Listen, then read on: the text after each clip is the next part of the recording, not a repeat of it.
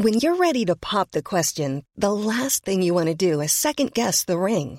At Bluenile.com, you can design a one of a kind ring with the ease and convenience of shopping online. Choose your diamond and setting. When you find the one, you'll get it delivered right to your door. Go to Bluenile.com and use promo code LISTEN to get $50 off your purchase of $500 or more. That's code LISTEN at Bluenile.com for $50 off your purchase. Bluenile.com code LISTEN. People are always saying about the talk, and I talk, and I talk, and I talk, but guess fucking what? I back it up! La puissance, que la puissance, j'ai pas connu la défaite depuis mon existence. Bonjour à toutes et à tous, bienvenue au podcast La Sueur. Aujourd'hui, preview de l'UFC 220 et des deux main events, co-main et main event. Tout d'abord, Francis Ngannou, euh, pff, notre cher Volcanos Demir que nous avons eu le plaisir d'interviewer contre Daniel Cormier et pour ce faire, l'extraordinaire, l'exceptionnel Rusty Business. Hello there. Alors on va commencer en direct dans le vif du sujet. Notre cher Volcanos Demir, c'est quoi C'est trois combats à l'UFC, trois victoires contre Ovin Saint-Preux, Misha Sirkunov et la dernière contre Jimmy Manua, qui était numéro 3, troisième contender du classement des light heavyweight, victoire par KO en moins d'un round. Une ascension fulgurante, mais également beaucoup de questions face à Daniel Cormier, qui est, euh, on peut le dire, deuxième plus grand light heavyweight de tous les temps. Ouais, je pense qu'on peut le dire, ouais. Il y a eu Chuck Liddell à un moment donné, mais si on parle en termes de pur skill, très honnêtement, je mets euh, donc John Jones d'abord, mais après Daniel Cormier contre tous les light heavyweight qui ont, euh, qui ont existé jusqu'à présent, ça c'est clair. Et donc, ouais, bah pour, pour, le, pour ce combat, qui est du coup le, le, le combat qu'on va voir dans la nuit de samedi à dimanche, eh ben, ça va être très, très compliqué pour Volkan euh, Ozdemir, on va pas se le cacher, parce que Daniel Cormier a tout connu. Il a connu des mecs qui frappent euh, très, très, très, très dur, comme Anthony Johnson. Il a connu euh, des mecs ultra techniques comme John Jones. En fait, comme il a déjà absolument tout connu et survécu à tout, à part John Jones, mais qui est le meilleur de tous les temps, donc euh, c'est pas vraiment une, super échelle de comparaison, on voit mal dans quel domaine en réalité Volkan pourrait surprendre Cormier. Et c'est vraiment là où, personnellement, j'ai des doutes, et euh, malgré le fait qu'on euh, on a vraiment presque l'impression qu'il a des pouvoirs magiques, euh, Volkan, parce que c'est KO contre Sirkunov et Manua, Ouais. on, on se demande comment c'est humainement possible. On- il a été très propre euh, dans son combat contre Ovin Saint-Preux et en plus qu'il avait pris avec deux semaines de préavis seulement. Est-ce qu'on aurait Ouais. eu les mêmes questions Est-ce qu'on aurait eu les mêmes questions Tiens, voilà. Si euh, Jimmy Manua avait eu le title shot contre Daniel Cormier? Bah, voire même, je donnais encore moins de chance à Jimmy Manoa en fait. Voilà. Donc, il Ouais. y a ça, il y a le fait qu'il arrive hyper rapidement, mais, mais les, les deux points principaux, on peut dire, c'est le fait qu'il s'entraîne en Floride avec Ouft et la nouvelle, la nouvelle team, donc Feu Black Zillian, qui s'est un peu euh, remodelé en Ouais. Black Zillian 2- 2.0, avec. Anthony Johnson, qui est toujours dans les parages, et euh, notre très cher Volcan, qui est l'ancien sparring d'Anthony Johnson, qui a combattu deux fois contre Daniel Cormier, qui a eu des occasions contre Daniel Cormier, à chaque fois il a perdu, et donc qui s'entraîne aujourd'hui avec Luc Rocco, le frère, le, le frère d'armes de Daniel Cormier. Donc deux points qui sont pas négligeables euh, avant le combat. Voilà, maintenant, euh, c'est ça, c'est-à-dire que du point de vue des skills et du point de vue de, de, de, de, de là où, par ses, par ses caractéristiques, là où pourrait surprendre euh, Cormier, Volcanos Demir, c'est bizarre cette phrase. Mais en gros, là, vraiment, les, les, les trucs que peut- qui, qui sont les inconnus de l'équation, c'est le fait que Luc Rockhold aurait pu, peut très bien amener des vrais insides sur Ouais. euh, Daniel Cormier. Et euh, c'est vrai que bah, par rapport à ce que tu disais, euh, je crois que c'est euh, Daniel Cormier l'a dit lui-même, il a combattu déjà quatre personnes qui sont issues de la team de Henry Hooft et de euh, des, anciens Black Zillians. Il a gagné contre tous, donc il y a quand même une accumulation de connaissances du camp de Henry Hooft sur Daniel Cormier. Donc ils, ont peut-être au fur et à mesure trouvé de nouveaux de, de- nouvelles idées, de nouvelles ouvertures, etc. dans le jeu de Daniel Cormier. Mais la vérité, c'est que s'il a réussi à, à- à, comment dire à, à battre quatre des meilleurs poulains de l'écurie Henri Oui. Et clairement, et, et Daniel Cormier le dit lui-même, si, si Ozdemir était le sparring partner de euh, Anthony Johnson, c'est parce qu'il considérait probablement que Anthony Johnson c'était vraiment euh, le- leur principale chance de battre Daniel Cormier. Mais il a eu ses chances, il a eu ses chances, il a eu ses chances. Et d'ailleurs, dans l'interview avec Volcan, ce que Volcan nous a dit, c'est euh, il a décidé, bah, ce qu'il nous a dit, donc forcément, je pense qu'il y a aussi un peu de. Pas mind game, mais il va pas dévoiler tout, tout, tout ce qu'il a bossé avant le combat. Mais il a dit qu'il s'était surtout concentré en fait sur son kickboxing et surtout mhm. sur ses points forts, donc euh, qui sont plus ou moins les points forts d'Anthony Johnson, et qu'il a bien enregistré tout ce qu'Anthony Johnson avait fait, mais aussi qu'il avait bien vu les combats d'Anthony Johnson, notamment le deuxième, et donc que ça forcément ça va grandement impacter le combat contre Daniel Cormier. Et donc, on peut éventuellement imaginer un combat sans faillite euh, mentale, comme euh, le deuxième combat d'Anthony Johnson, où, pour rappel, Anthony Johnson avait réussi à mettre un gros head kick à Daniel Cormier qui s'était pété le nez, c'est ça? Ouais, c'est ça. Ouais. Et ensuite, euh, il avait commencé à lutter contre, contre un lutteur de niveau olympique. Ouais, ouais. Là, la parenthèse, il faut vraiment en parler parce que c'est un des combats les plus frustrants que j'ai jamais vu. Parce que Anthony Johnson a complètement dominé le, pas complètement, mais il a dominé le premier round et debout, il avait, mais euh, il était, il commençait de plus en plus à manger euh, Daniel Cormier et pour une raison que tout le monde et à mon avis, y compris lui-même ignore, il a, il a commencé à essayer de mettre Daniel Cormier au sol. Ça n'a aucun sens. C'est ce qui a fait qu'il n'est pas rentré dans l'histoire comme il aurait peut-être dû. Et, euh, et, voilà. Alors le truc, c'est que du coup, peut-être que Osdemir était le sparring partner d'Anthony Johnson. N'empêche qu'il y a quelque chose qu'Anthony que, Johnson n'a pas et que possède carrément euh, Volkanos Demir, c'est vraiment un mental à toute épreuve. Mm. Et honnêtement, c'est vraiment, euh, c'est là où ça va être intéressant. C'est, on, sait que Volkan n'abandonnera pas quoi qu'il arrive. Et euh, du coup, s'il arrive à emmener peut-être Daniel Cormier dans les, dans les rounds, dans les derniers rounds, s'il a vraiment, s'ils ont un game plan qui est rodé, archi rodé, d'autant plus qu'il a un bon kickboxing, Volkan, mais c'est surtout en clinch où il est vraiment, vraiment, vraiment flippant. Les deux KO contre Manuel. En sortie de clinch, ouais. C'est des, crochets courts en sortie de clinch. Là, euh, ça peut être vraiment, vraiment intéressant de voir s'il arrive à sa force principale, qui est du coup des coups très courts, justement, sur, des petites distances et à, des moments où on ne les attend pas, un peu en mode Dan Anderson, euh, Shogun Roi, le deuxième combat. S'il arrive à jouer cette carte-là à fond, il peut, il peut se passer des trucs un peu chelous. Mais sinon, à part ça. Mais dans la lutte, euh, au sol, dans les transitions. Ah, je, vois, mal. C'est compliqué, d'autant que mine de rien, c'est ce qui est, ce qui est c'est on tend à l'oublier, mais Daniel Cormier, avant le chaos contre euh, John Jones, il n'avait jamais été aussi fort debout. Parce qu'il le, il menait. Il menait. Donc euh, toutes les critiques qu'on lui avait faites en mode t'as 40 piges, tu peux plus progresser, etc il les a roulés dans une petite boulette de papier et il nous les a enfoncés euh, hop de botte, tu vois, clairement. non seulement il a progressé, il a, il a montré qu'il était capable de s'adapter de façon assez impressionnante. Mhm. Et très honnêtement, même debout, euh, ça va être très compliqué pour Volcan, même si c'est sa force principale, quoi. Donc il a toujours le puncher's chance, comme on dit en boxe anglaise, qui est du coup euh, le coup qui peut sortir du chapeau et mettre KO sur un coup Daniel Cormier. Euh, mais Daniel Cormier, c'est quand même euh, une calebasse qui a réussi à résister à un head kick et à, peu près toutes les droites euh, dans l'armoire de Anthony Johnson, de Gustafsson, de, de, de, qui est-ce qu'il a bah, John Jones, il a été mis KO, mais pour le deuxième combat. voilà. on voit mal, après avoir survécu à tout ça, comment est-ce que le tank Cormier pourrait tomber maintenant. et surtout, il est tellement intelligent dans sa préparation qu'il connaît probablement Volcan sous toutes les coutures il, est sûrement tellement bien préparé que je, je, vois vraiment pas. La, chance est très mince, en tout cas dans mon esprit, mhm. euh, pour que Volcan l'emporte. Franchement, c'est chaud. Et donc le pronostic de Volcan avant le nôtre, hein, c'est je, vous le livre, je te le livre, c'est KO première round. en 15 secondes. Putain, Donc, euh, S'il a une chance, c'est ça. Hein. S'il a une chance, c'est premier round KO. Donc on va bien voir. En tout cas, bon courage à lui. Maintenant, on va passer à un combat qui s'annonce plus disputé. On ne sait pas, on ne sait pas, nous ne connaissons pas l'avenir, mais, mais notre petit doigt nous dit qu'il pourrait y avoir une énorme guerre.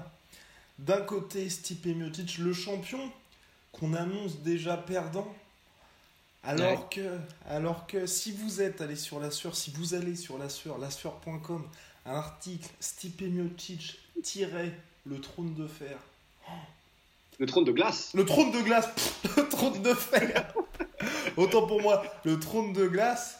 Magnifique, un article magnifique qui va vraiment vous donner une idée du talent du bonhomme et du talent de celui qui a écrit l'article.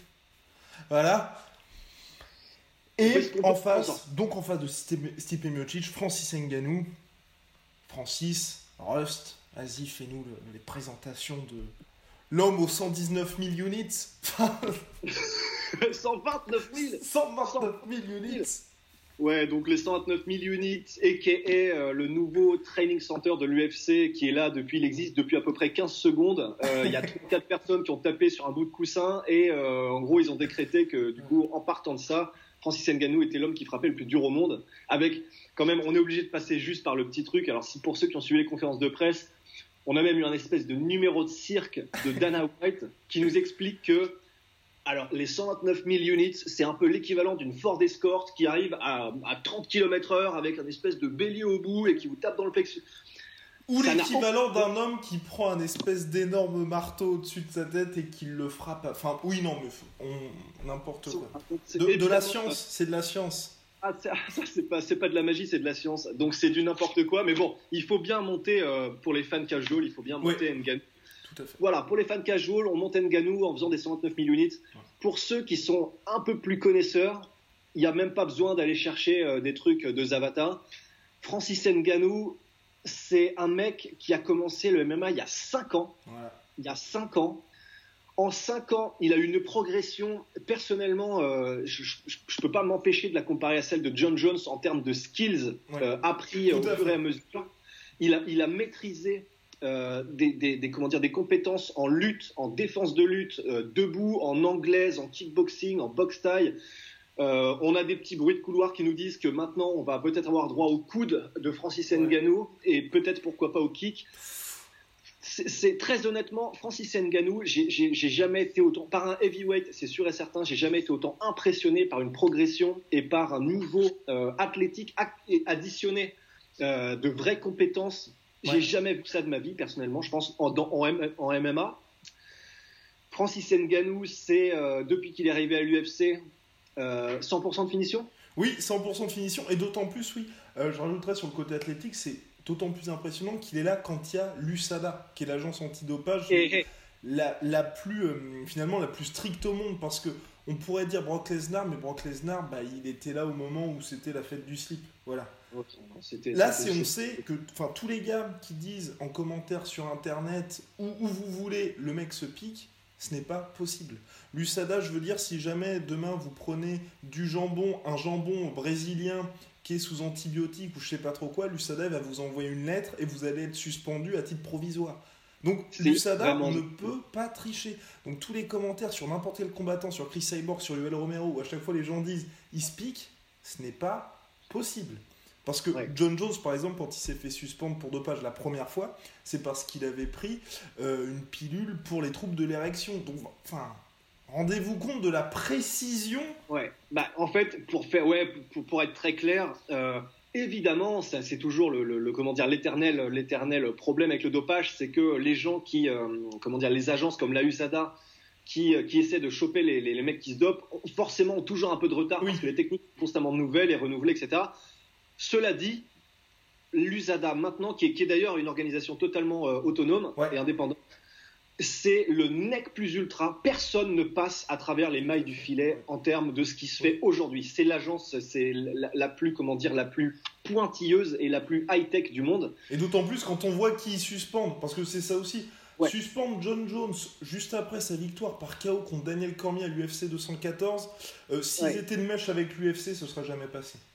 Exactement, putain, j'avoue, c'est parfaitement dit. C'est-à-dire que clairement, par des, par des et, et, on compte plus le nombre de combats qu'ils ont euh, take down parce qu'il y avait des soupçons, des soupçons de sauvage. Clairement, les mecs n'en ont vraiment rien à péter. Ils sont vraiment là pour faire leur taf et euh, et, et, alors voilà. Donc Francis Ngannou non seulement est testé constamment par la USADA, en plus il a dit lui-même et on y reviendra probablement tout à l'heure un peu par rapport à sa mentalité qui pour moi, je, je, je il transpire la mentalité d'un vrai champion, Francis Ngannou, que ce soit par son comportement, par les mots qu'il choisit, par son entraînement, par... Et Francis Ngannou a dit lui-même, en fait, euh, pour être sûr de ne pas prendre de saloperie, en fait, euh, bah, je prends tout simplement aucun supplément. Donc c'est vrai que c'est plus simple, mais personne normalement ne fait ça. C'est-à-dire que pour la récupération, pour euh, la, normalement, les gens essaient d'avoir le plus d'avantages possible. Non, Nganou, il est tellement, tellement, il est tellement au-dessus au niveau athlétique et au niveau de ce qu'il peut se permettre que lui, du coup, il a décidé de rester sur, euh, ouais, une crêpe œuf jambon fromage, euh, des, des, biscuits et puis et puis rouler jeunesse. Et il est suivi en plus par, euh, depuis qu'il s'entraîne, au, comment ça s'appelle, le UFC Performance Institute.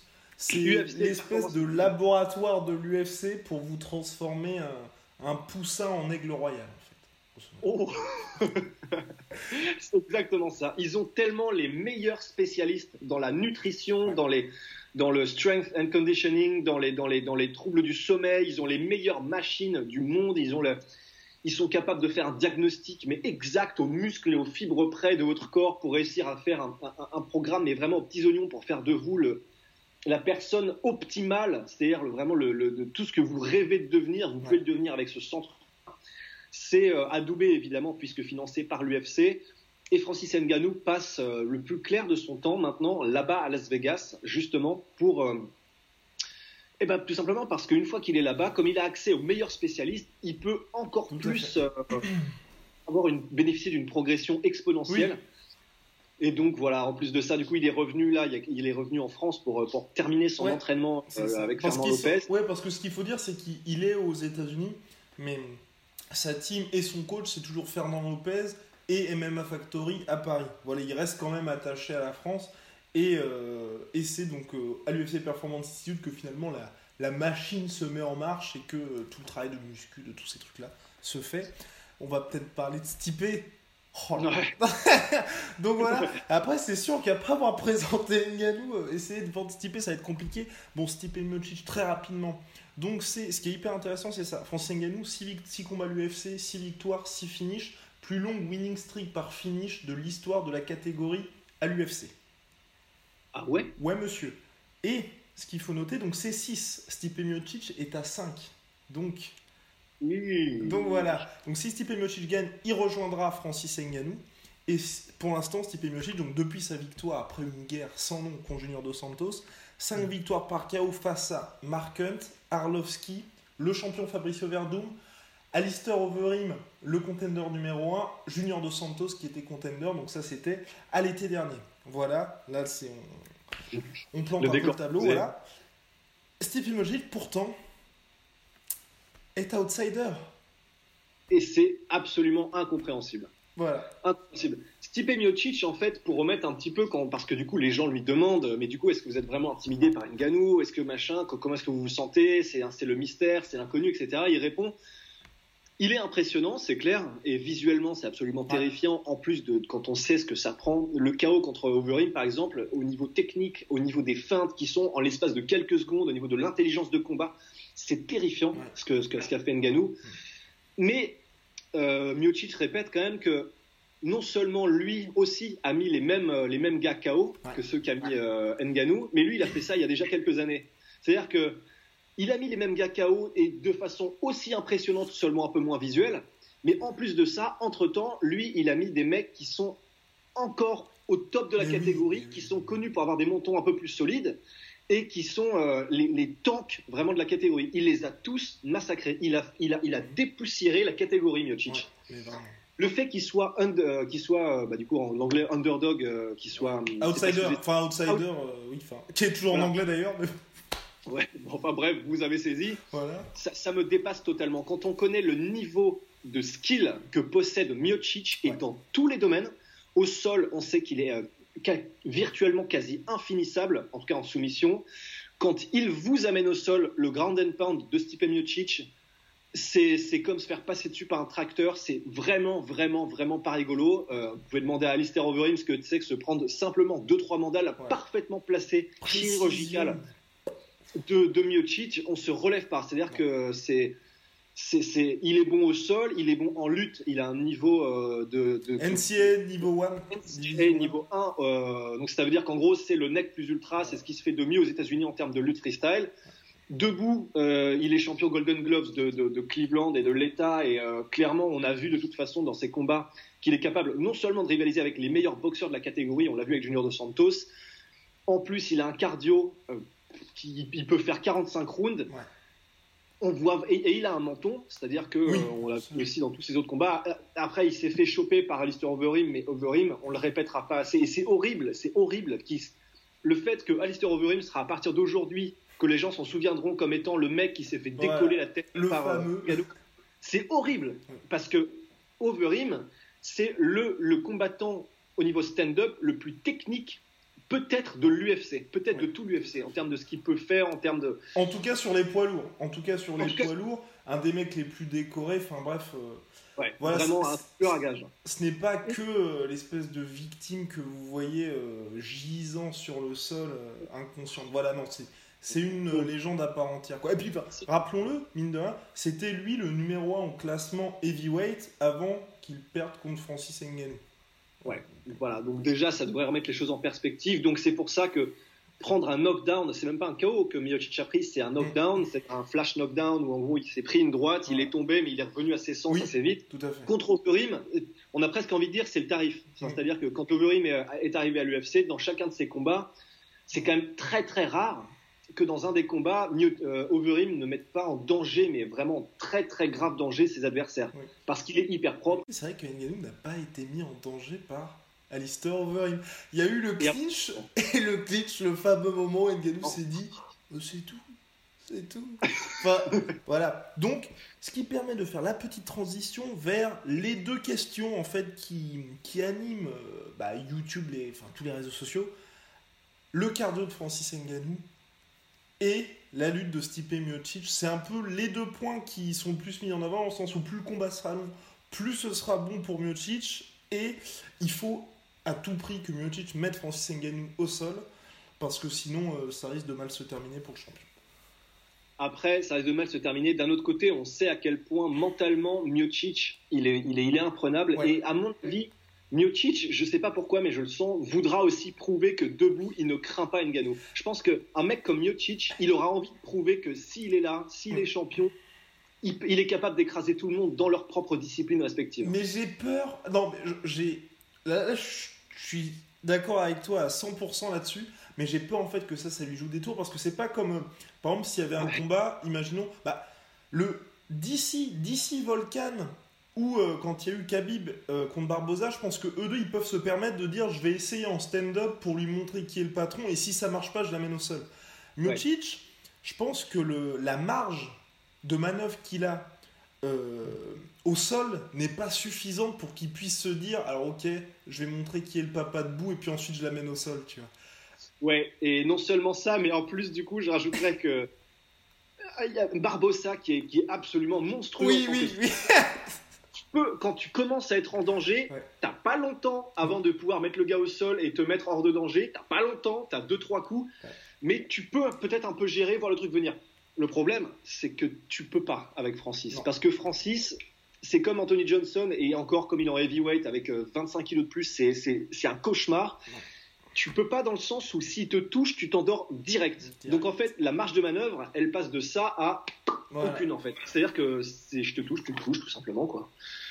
Donc Miocic, s'il essaye et qu'il se rend compte que ça marche pas, le problème c'est qu'au moment où il se rendra compte que ça marche pas, il sera déjà comment dire, enfin sur la route de l'hôpital. Enfin c'est vraiment c'est- à ce point-là de terreur quoi. Ouais, donc c'est voilà, c'est ce qui va être, c'est ce qui va être un peu compliqué. Et euh, au niveau de la lutte aussi, bon bah, on, on sait que Francis c'est pas son point fort la lutte, mais il a affronté des lutteurs auparavant. Il a affronté Luis Enrique, il a affronté Curtis Blades, il a affronté aussi Anthony Hamilton. Mais ce qu'il faut savoir, c'est ça, c'est comme l'a dit Ross tout à l'heure, il a commencé le MMA en 2013. Ces combats-là, c'était en 2015 et début 2016, et fin et 2016. Et donc en soi, enfin, sur, euh, sur l'échelle de vie de combattant de MMA de Francis Ngannou, c'était au tout début. Là en soi, un an et demi, deux ans, trois ans sont passés depuis, et tout ce qu'il a pu apprendre dans ce laps de temps est considérable, et je pense que notamment sur sa takedown defense, qui est loin Mhm. d'être mauvaise, même si bah, encore perfectible, je pense qu'il a largement progressé là-dessus, et que le camp d'entraînement sur, pour préparer Stipe Miocic a été assez impr- impressionnant, quoi. Notamment sur cette partie-là. Et, et ce qu'il faut, là du coup, là où c'est vraiment vraiment stylé quand même, c'est que là du coup, bah, comme vient de le dire Guillaume, non seulement il a énormément progressé sur l'année dernière, etc., parce que du coup il n'avait pas trop taffé la lutte en arrivant, etc.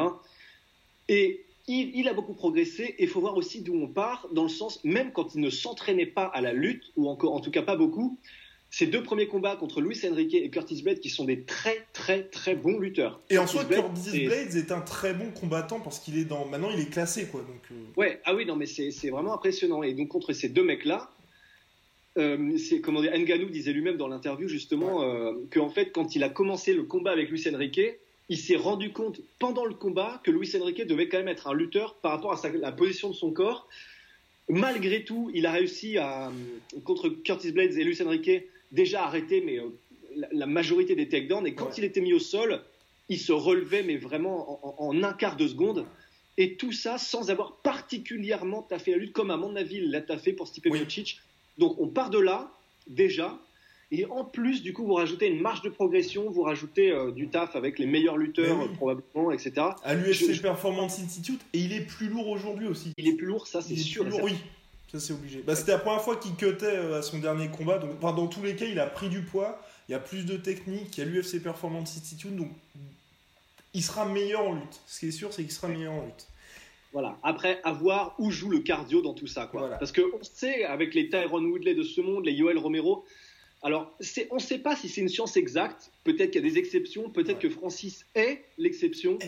Mais on sait que quand on a une morphologie qui est aussi explosive, qui, comment dire, qui trimballe autant de muscles, généralement, c'est pas une morphologie qui peut durer au même rythme sur 5 routes. Alors, à voir, du coup, si. Euh, parce que c'est pour ça que j'ai du mal à croire que Miocic, même s'il essaye, arrivera à mettre au sol Nganou les deux premiers rounds. En tout cas, j'ai vraiment du mal à voir ça arriver. Mais si et là du coup ça va être vraiment intéressant stylistiquement, c'est pour ça que le combat de toute façon, il est faramineux partout, mais stylistiquement, c'est pour ça que si Miocic arrive à faire une stratégie un peu à la Ken Velasquez, vraiment de pression constante, d'avancée constante, et vraiment de, harceler constamment Nganou dans tous les domaines, c'est-à-dire de tout le temps le menacer en, changeant de niveau, en, tentant des, comment dire des, euh, des, transitions, en mettant, en mettant au clinch, etc. Quoique au clinch, visiblement, en fait, c'est pas la bonne idée. Non, non, non. Mais après, mettre la pression, ouais, comme tu dis, ouais, ça peut. Voilà. Après, au troisième, quatrième, cinquième round, où on sait, parce qu'on l'a déjà vu, que Miocic, lui, il ne baissera pas d'intensité, à voir si euh, Nganou arrivera euh, à, garder, lui, la même intensité en défense, la même intensité explosive en attaque. Et là, c'est quand même une sacrée grosse inconnue. Pour Francis Nganou, on sait euh, bah, que dès ses 12 piges, il travaillait quand même dans les mines de sable, sous le cagnard camerounais. Ensuite, le gars était SDF. Ensuite, enfin, je veux dire, depuis le début, et c'est là aussi que lui vient cette force aussi, parce que son père aussi combattait, combattait au Cameroun, et il a travaillé étant enfant sous un cagnard, sous un machin, donc il y a, ce côté endurance presque naturel en fait qui est, présent chez lui du fait de toutes ces années à avoir taffé. Maintenant, il n'a jamais été poussé dans ses retranchements à l'UFC parce qu'il finit tout le temps les mecs euh, bah, hyper rapidement, donc premier, deuxième, éventuellement troisième round. Euh, donc voilà, aujourd'hui on ne sait pas, on sait pas tout ça. Et en plus, c'est vrai que le côté mettre la pression, ça je suis, je suis complètement d'accord, ça, peut vraiment faire la différence. Mais Dan Hardy a mis, le doigt là-dessus et puis on, l'a très bien noté. Maintenant, Francis nous se met à faire des feintes, à faire des doubles feintes. Là où il est impressionnant et on a vraiment l'impression de, comment dire d'assister à, l'histoire qui vraiment se met en route, l'histoire avec un grand H, c'est que en plus d'avoir toutes ses capacités athlétiques, d'avoir la mentalité d'un champion, parce que clairement, il, ce, mec-là, il se passe quelque chose quand il parle et quand il, quand il nous expose ses objectifs et là où il veut arriver. C'est très étrange. Il y a, vraiment, il n'y a que certaines personnes où tu te dis, ouais, enfin, clairement, je vois, je vois vraiment pas comment, euh, comment qui que ce soit pourrait s'opposer. Et en plus d'avoir tout ça, ce mec-là, il, est, il a l'air d'être en fait extrêmement intelligent euh, pour ce qui est de la prise de décision, vraiment, mais à la seconde, à la demi-seconde pendant un combat, à la tenue d'un game plan, à l'étude et l'analyse de ses adversaires, pour un œil qui n'est pas forcément aguerri, et, très honnêtement, euh, pareil, hein, j'ai regardé la vidéo de, comment dire euh, d'analyse précise de Dan Hardy. Avant ça, il y a des trucs que clairement je les avais pas vus. Hein. On était au fait que justement euh, Nganou est capable, en plus de tous ses attributs, justement par sa personnalité, par le fait qu'il soit arrivé sur le tard sur le, au MMA, il est à mon avis capable justement de lui-même savoir, comme il se connaît vraiment, vraiment bien, de savoir exactement quelles sont les armes qu'il peut choisir ici et là et qui lui correspondront parfaitement. En plus, du coup, d'étudier ses adversaires, de les connaître parfaitement avant d'arriver sur le, dans l'octogone et même de pouvoir réagir en temps réel à ce que l'adversaire propose en faisant des feintes, en observant un peu son langage corporel, etc., pour répondre en conséquence. Mais ça, c'est impressionnant. Ça, c'est impressionnant parce que c'est le genre de. Enfin, ça m'a vraiment bluffé dans le sens où euh, cette double feinte, c'est quelque chose comme. Tu as le travail physique, le travail à l'entraînement, mais ça, c'est quelque chose qui s'apprend pas entre, entre guillemets. Et, et, ça veut dire que le gars a vraiment l'instinct dans les grands moments, parce que c'était le plus grand combat de sa carrière contre Alistair Overeem, hein, on répétera jamais assez, mais c'est quand même Alistair Overeem, de sortir une double feinte et de se dire Alistair Overeem, ok, va faire ça. Alistair Overeem qui est, comme tu l'as dit, le meilleur striker de la catégorie heavyweight, et d'avoir toute cette confiance-là pour se dire, il va faire ça, il va faire ça, il va faire ça, et ensuite, moi, je vais pouvoir placer l'hypercute. Enfin, mais ouais, mais c'est aussi ce que disait Dan Hardy, pour lui rendre tout le crédit qu'on lui doit, c'est qu'en fait, justement, il n'a probablement pas cette appréhension et il a probablement une, confiance en lui qui est, qui est presque, le mot est à supposer, mais qui est presque naïve, parce qu'il n'a jamais connu, euh, il n'a jamais connu de vrai stop dans sa carrière, les combats qu'il a fait. Donc en fait, il peut tout tenter, il peut tout tenter sans pression, parce que jusqu'à maintenant, à chaque fois qu'il tente quelque chose, ça marche. Et c'est vraiment cette confiance en lui qui fait qu'il peut de toute façon tenter tous les moves et avec vraiment cette confiance de tenter le truc au moment X sans avoir le petit, le petit démon à l'arrière de la tête qui dit ouais mais si tu fais ça tu peux peut-être te faire contrer etc. Il a, il a pas tout ça et c'est pour ça qu'on voit vraiment la meilleure version possible de, de là il, prend, il est en train de prendre toute l'envergure qu'il peut prendre justement parce qu'il n'a pas ces démons encore quoi. Il est encore frais dans le game et c'est pour ça qu'il arrive à tout tenter et c'est pour ça que ça va être fascinant de voir justement euh, mais cette espèce de clash des volontés, des mentalités euh, qu'on aura samedi. Juste pour le côté mental contre mental, contre fer, je suis, mais j'en peux plus d'attendre ce combat. Il y a juste à espérer euh, qu'il n'y ait pas une faillite mentale de la part de Francis à la manière d'Anthony Johnson qui est resté sur un run fou avant la victoire contre Daniel Cormier. Il a touché au nez, il a pété le nez, mais Cormier était toujours là. Et si Nganou touche Miocic, que Miocic est mis knockdown par exemple comme Alistair Overeem, qui se relève, qui n'est pas Francis qui dit ah, Ouais, mais là, tu vois, c'est là où. Mais oui, mais on sait pas. Contre Anthony Johnson, personne, en soi, contre Anthony Johnson, on pensait pas. On pensait pas qu'il allait se passer ça. Le corner, les mecs lui criaient dessus. Qu'est-ce que tu fais? Qu'est-ce que qu'est-ce que es en train de faire? et Ils lui ont même crié n'abandonne pas, oui. surtout, ne pense pas à abandonner. Quand tu cries ça à ton propre combattant, c'est vraiment qu'il se passe quelque chose. Et malgré ça, il a vraiment donné son dos, Anthony Johnson. Bon, on n'en est pas là pour Francis, hein, mais ce qu'on veut dire, c'est que de temps en temps, et puis comme, euh, comme le disait Mike Tyson. Attends, qu'est-ce qu'il disait? Ah oui Everybody has a game plan until they get hit in the mouth. Donc tout le monde a un super game plan jusqu'à ce qu'il se mange des droites. Non seulement c'est ça, mais en plus, du coup, je rajouterais par rapport à Nganou que je vois, mais je vois, je vois, vraiment très très mal une personne qui a un tel vécu. Et là, on parle de, de, de, la vraie vie, on ne parle pas de, l'entraînement, du sport, on parle vraiment de, la vie de Francis Nganou.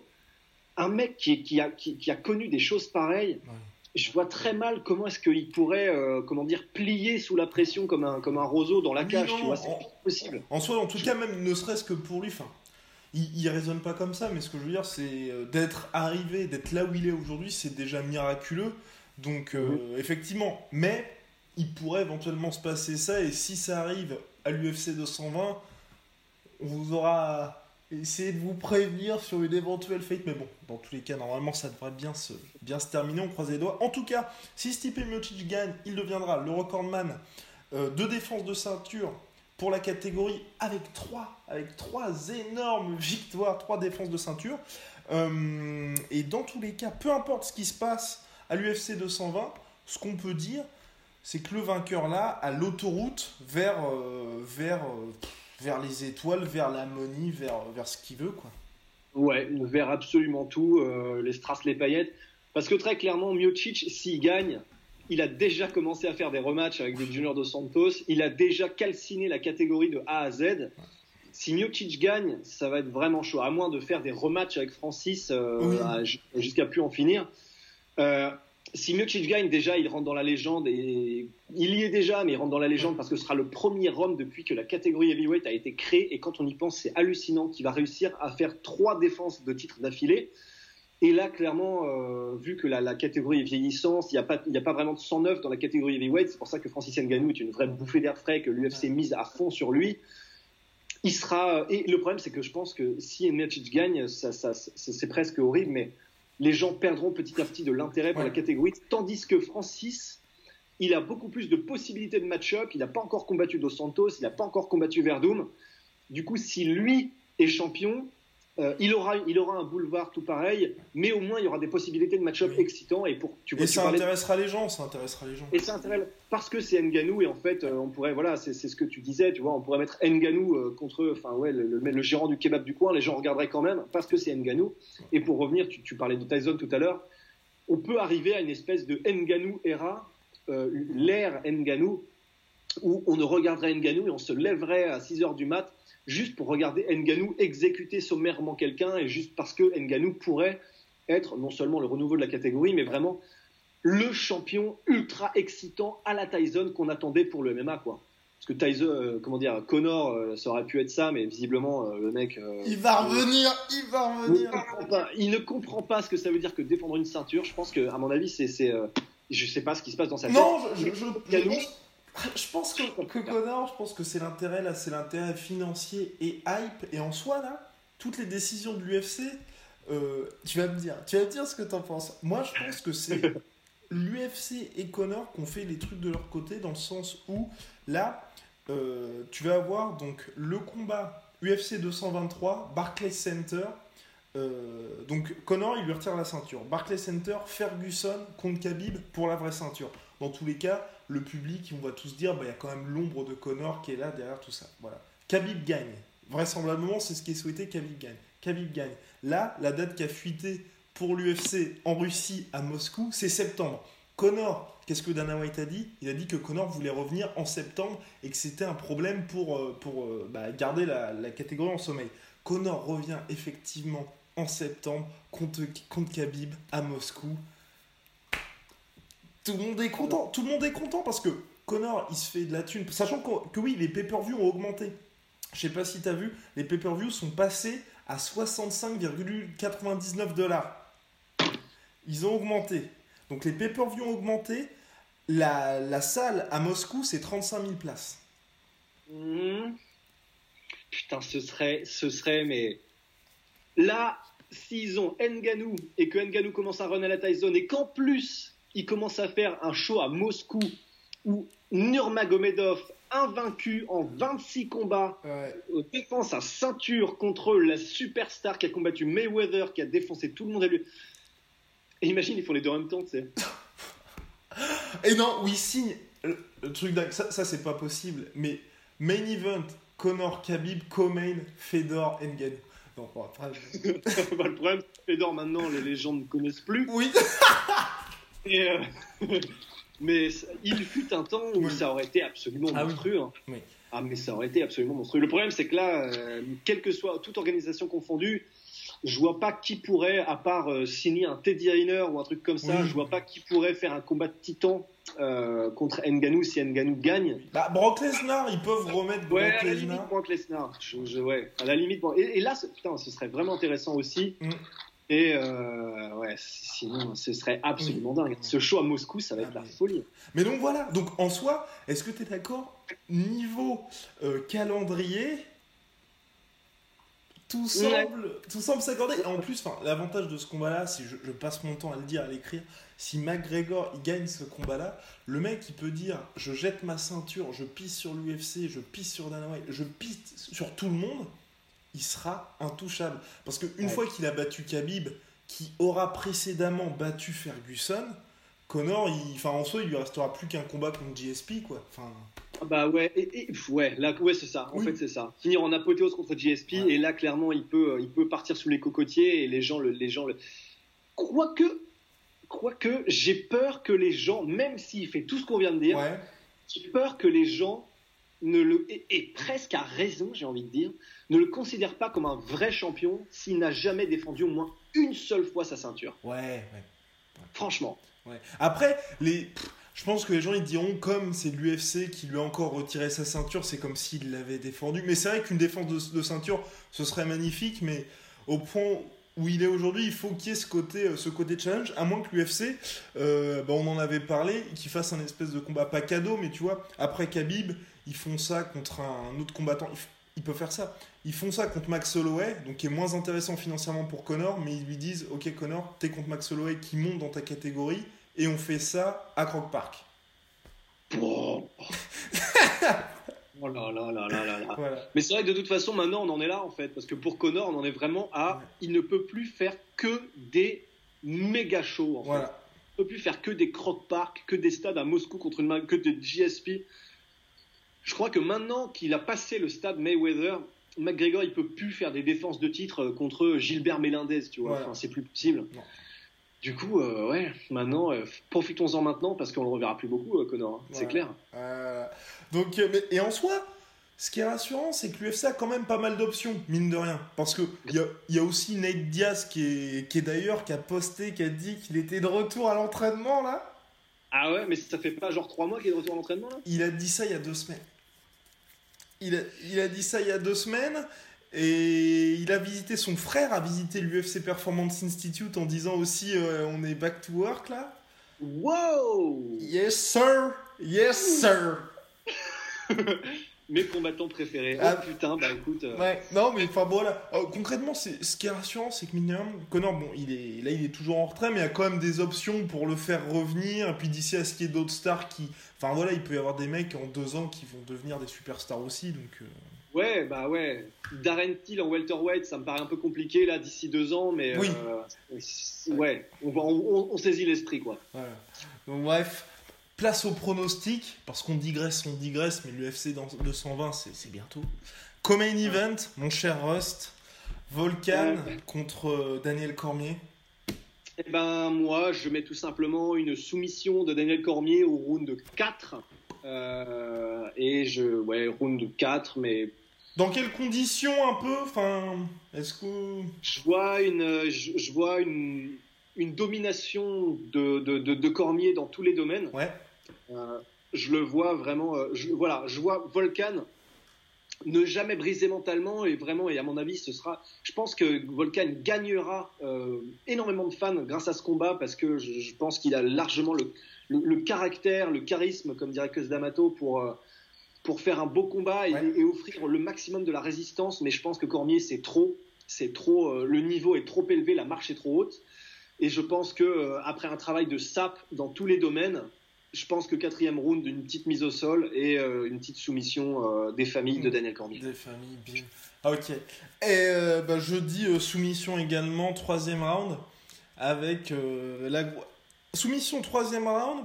Dans un combat, je pense, donc similaire à ce que tu as dit, avec toutefois un gros début de Volcan euh, dans le premier round et qui ensuite va effectivement pas lâcher et va perdre par soumission, mais pas parce qu'il abandonnera, parce que Cormier sera plus fort et soit qu'il réussira à choper le coup, soit. Enfin, bref, en soi, il sera bien battu, à moins que, à moins que.